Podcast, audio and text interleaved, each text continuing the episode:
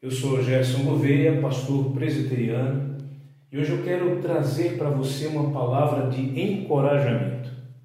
Para isso eu vou ler na primeira carta do apóstolo Paulo aos Coríntios, capítulo 15, verso 58.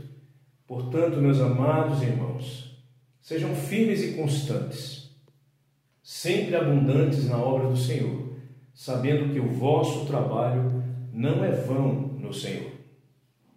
Essas palavras do apóstolo Paulo finalizam uma palestra que ele faz sobre a ressurreição do Senhor Jesus Cristo, no capítulo 15 dessa carta.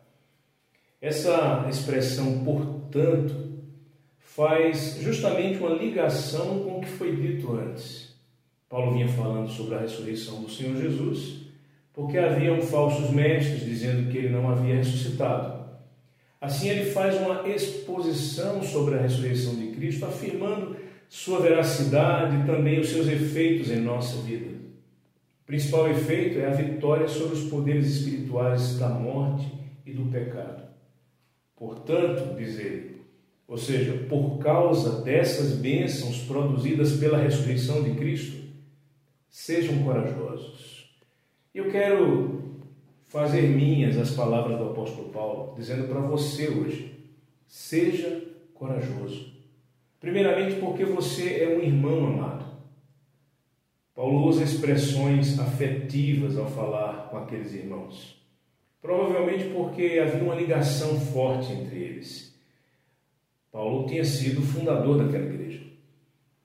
E embora naquele momento específico houvesse alguns problemas acontecendo, haviam pessoas entre eles distorcendo a doutrina cristã, ele os considerava amados irmãos.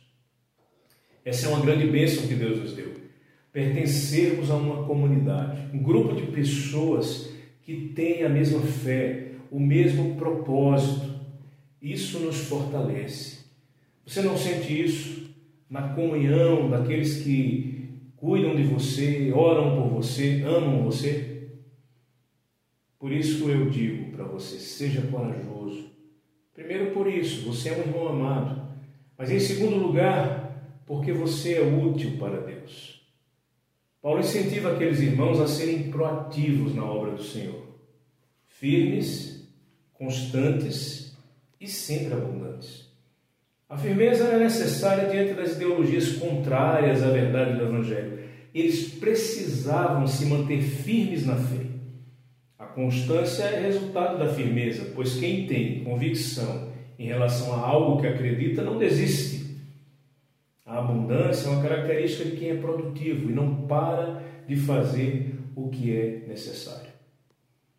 Cada um de nós tem um papel a cumprir na sociedade.